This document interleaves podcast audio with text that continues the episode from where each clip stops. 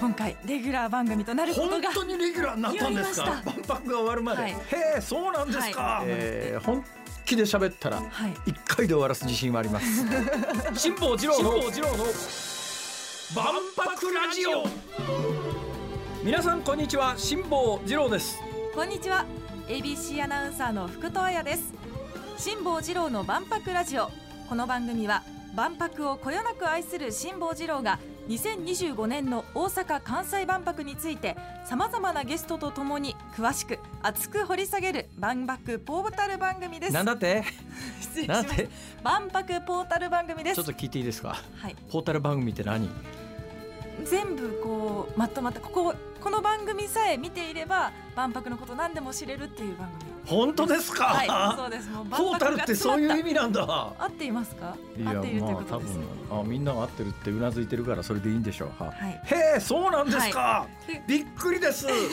よろしくお願いします。はいよろしくお願いします。で今年の元日に特番としてこの番組放送したなんです。1が月1日1回ごっきりだと言われてですね。はい、そその時に。えーやることになりました、はい。私ね人生で1回こっきりだからやってよって言われて その後えらい目にあった番組がたくさんありましてですね まあ福戸さんの世代はご存知かどうか分かりませんが今でもやってる番組で私の長年勤めた大阪のテレビ局でですね、はい。屋敷隆人さんの番組っていうのがあったんですよ、はい。日曜日のお昼の番組が。これは一番最初にやるに際して当時の制作局長っていうのが私の一期下のえー男性だったんですね、はい。彼がある日私その頃東京で仕事してたんですけどある日私のところにやってきて「志村さんあのね久しぶりに高木さんが報道情報系の番組をやるということであのその時事用語みたいなものが出てきた時にちょっと解説みたいなもののために横に立ってるっていうそういう仕事を一回こっきりの単発だからあのお願いしますよって言ってきたわけですよ。はい。もういいよって言って始めたらですね気がついてみたら毎週。ふっと気がついたら「えまま毎週?」みたいな。ごめんなさい話途中でしたね。いやでも最後まであの福戸さんのパート言い終わってください。いやでもそうこの番組もはい。それと同じで、その特番放送した時に辛坊さんに断りなく春からレギュラー化狙っていますとその時申し上げたんですけど今回レギュラー番組となること本が当にレギュラーになったんですか？たはい。だって福田さん福戸福戸さん、はいごめんなさい福戸です。福戸さん。あえーっとあの、えー福の神の福に、えー、綾戸知恵の同書いて福戸綾。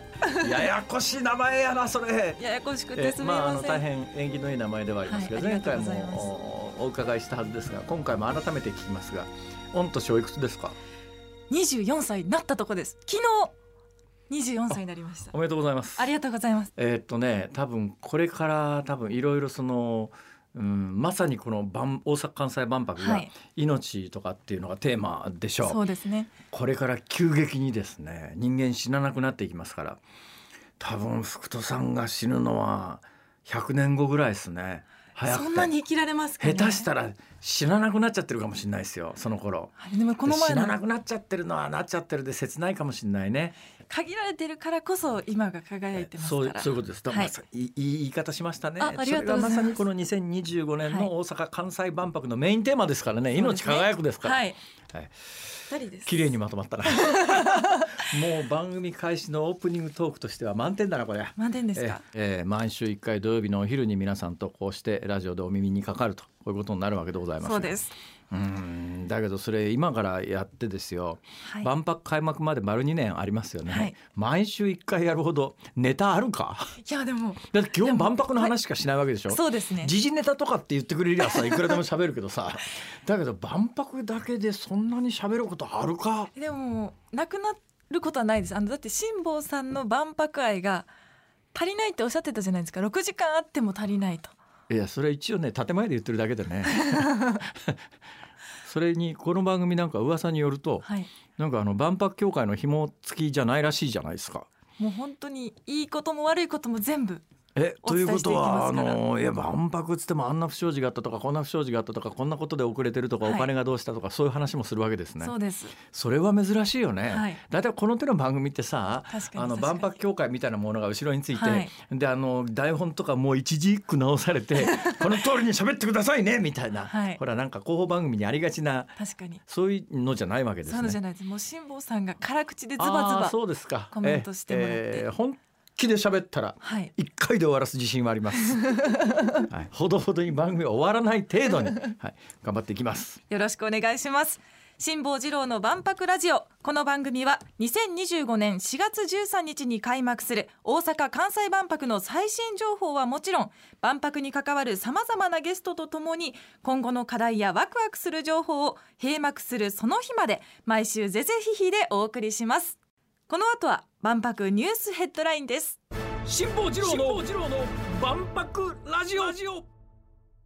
大阪・関西万博ニュースヘッドライン。今年1月から3月中頃までの主な万博関連ニュースです。1月26日民間パビリオン13社の出展場所が決定しました。2月21日空飛ぶ車の運航事業者として国内の航空会社やアメリカのベンチャー企業など4グループ5社が選ばれました。また離着陸場の候補地として USJ ユニバーサル・スタジオ・ジャパンの南側や海遊館の西側特定 JR 大阪城公園駅東側の再開発エリアが選ばれました。3月9日公式キャラクターミャクミャクがデザインされた原付バイク用のナンバープレート交付が始まりました。8人のプロデューサーがそれぞれ手掛けるテーマ館のうち生物学者福岡伸一さんのパビリオン建設の入札でテーマ館としては初めて落札者が出ました。落札価格は14億890万円で当初の予定価格よりおよそ2億円引き上げられていました。以上です辛坊さん。さすがに1回目なんで1月から3月中旬までの万博のニュースっていうとそこそこ数もあるしね。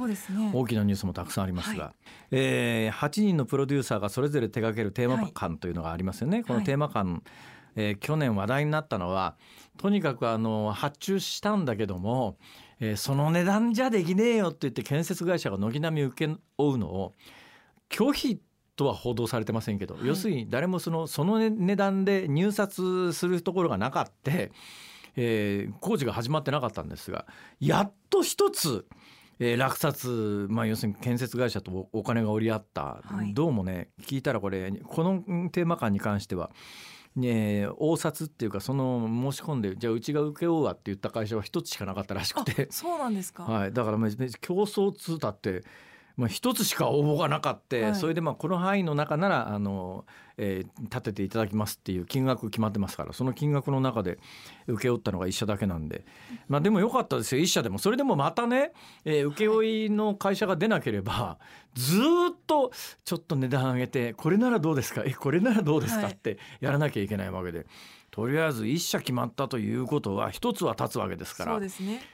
予言しときます。はい8人のプロデューサーがそれぞれが手掛けるテーマ館のうち1つのテーマ館の落札者が出て建設が始まります。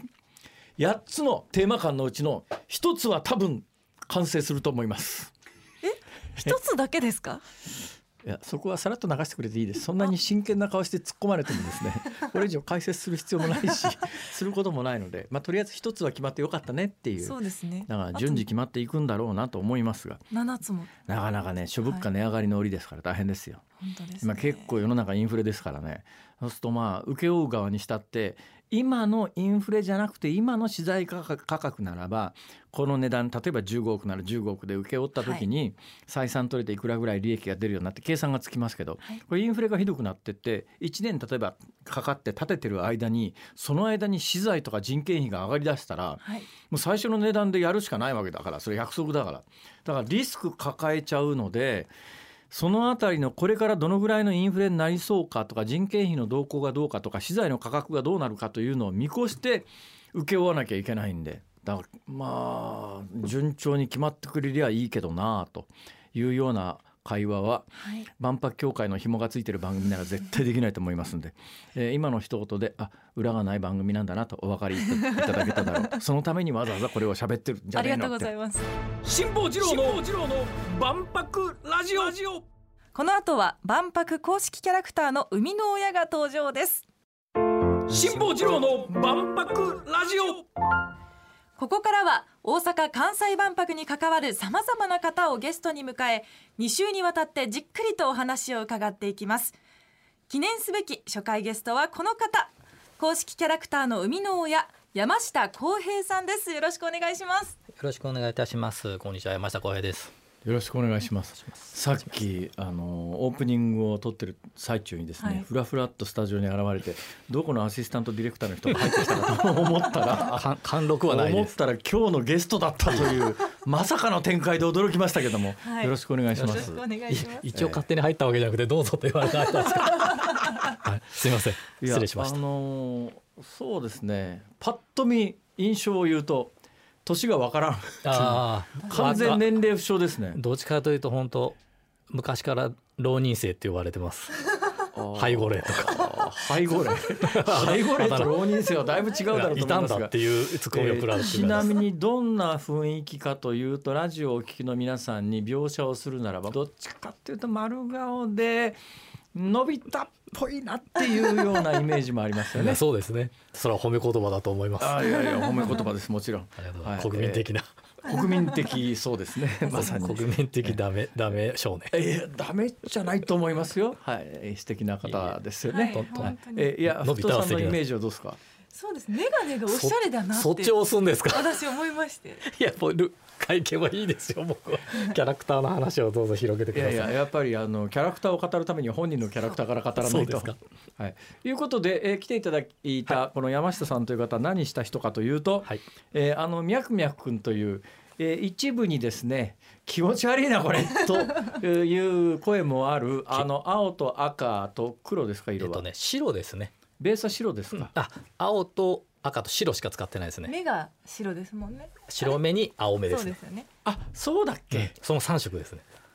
トリコロール、それ3色は意識されたんですか？いやそそれはですねえっ、とまあ後であれするかもしえれない。青と白と赤？赤しかないです。フランスのトリコロールですね。でそれはやっぱりロゴマークが最初にあのいわゆる気持ち悪い。お話は始まったばかりですが今日のところはこの辺でお別れです。辛坊治郎の万博ラジオ。